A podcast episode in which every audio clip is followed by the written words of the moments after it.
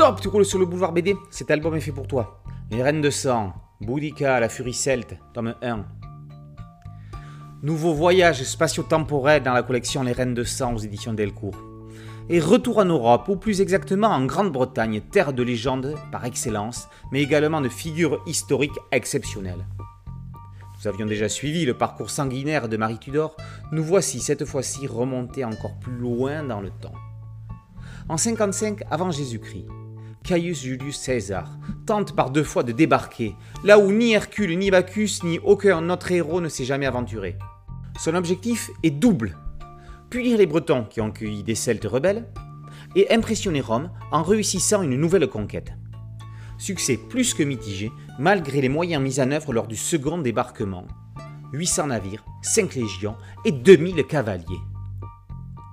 Quelques victoires mineures, soumission de l'une ou l'autre tribu du sud-est, mais loin du triomphe espéré.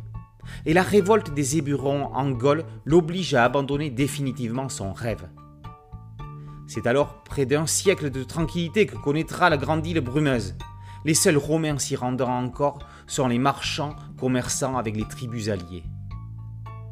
Mais, en 42 après Jésus-Christ, voilà que ces derniers s'aventurent plus loin dans les terres, posent des questions, beaucoup de questions. Cela semble inquiéter Antédios, roi des Icènes. Si son peuple est en paix avec les Romains, il ne lui est pas soumis, contrairement aux Catuvelones. Ceux-ci paient un tribut à Rome. Ils en profitent pour s'enrichir et abuser de leur force sur leurs voisins. À Rome, l'empereur Claude cherche à consolider son pouvoir. Pour cela, il a besoin d'un exploit digne des dieux. Et quoi de mieux que de surpasser l'œuvre du grand César? De parachever son œuvre en réussissant là où cet illustre homme a échoué Encore faut-il un prétexte pour intervenir militairement en Bretagne. Or, voilà que Verica roi des Atrébates de Bretagne, tribu alliée de Rome, vient supplier l'empereur de lui accorder protection en justice. Les Catuvelones, justement, ont violé les traités entre les tribus, soumis les Trinovantes pour attaquer ensuite les Atrébates. Rome ne peut abandonner ceux qui lui sont fidèles, et ce, même si ces alliances remontent à plus d'un siècle. Rome s'engage donc à rendre son trône à Verica. C'est ainsi qu'au milieu de l'été 43, sur un coup de génie, 44 000 légionnaires réussissent à débarquer sans être inquiétés par les Bretons, pour mettre au pas Caratakos, chef des Catuvelones. Celui-ci, mis à dos les autres tribus celtes, trop contentes de son malheur, ne peut compter sur leur aide pour repousser l'envahisseur.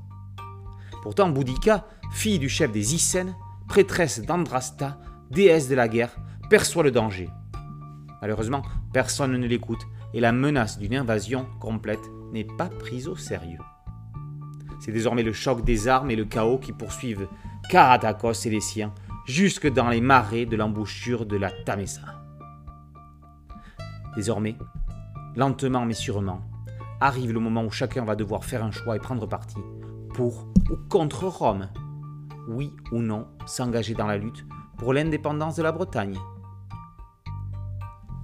Cette nouvelle saga d'une héroïne de sang démarre légèrement différemment des autres.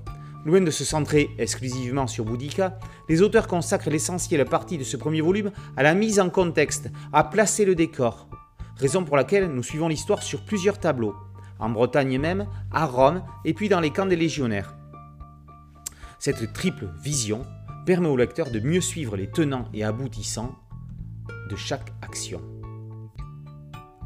Bien que peu de données historiques fiables sur Boudica ou Boadicée ne nous soient parvenues, Philippe Nioul réussit à lui donner la consistance nécessaire dans ce nouveau triptyque.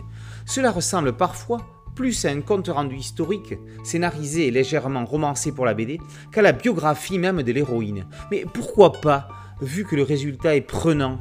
Tout est d'ailleurs fait pour nous plonger dans cette idée respect des noms latins, présentation des caractéristiques des deux civilisations et leur vision propre face notamment aux croyances comme le druidisme ou le rôle des femmes, la face cachée des jeux politiques.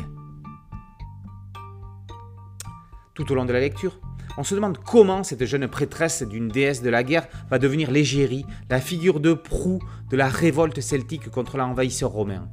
Il est clair que le prochain tome répondra en partie à cette question. Prise plus tard comme modèle par les reines Elisabeth Ier et ensuite Victoria, sa vie servit d'exemple pour renforcer la notion d'identité nationale. Son aura séduira même les mouvements féministes et la seconde moitié du XXe siècle. Mais n'anticipons pas. Le dessin réaliste de Fabio Mantovani ainsi que sa palette de couleurs ajoutent à cette impression d'authenticité. Son découpage des planches, ses cadrages serrés à certains moments, ses plans plus larges à d'autres donnent du poids à la narration de son complice. Il faut dire que le duo avait déjà sévi avec succès dans le diptyque sur Tse-I, la Dame Dragon, autre reine de sang. Boudica, la furie celte. Tome 1 dans la série des Reines de sang par Nioul et Montavani est paru aux éditions Delcourt. Merci à mon ami Thierry Ligo pour cette chronique. Boulevard BD, c'est un podcast audio et une chaîne YouTube. Merci de liker, de partager et de vous abonner. A très bientôt sur Boulevard BD. Ciao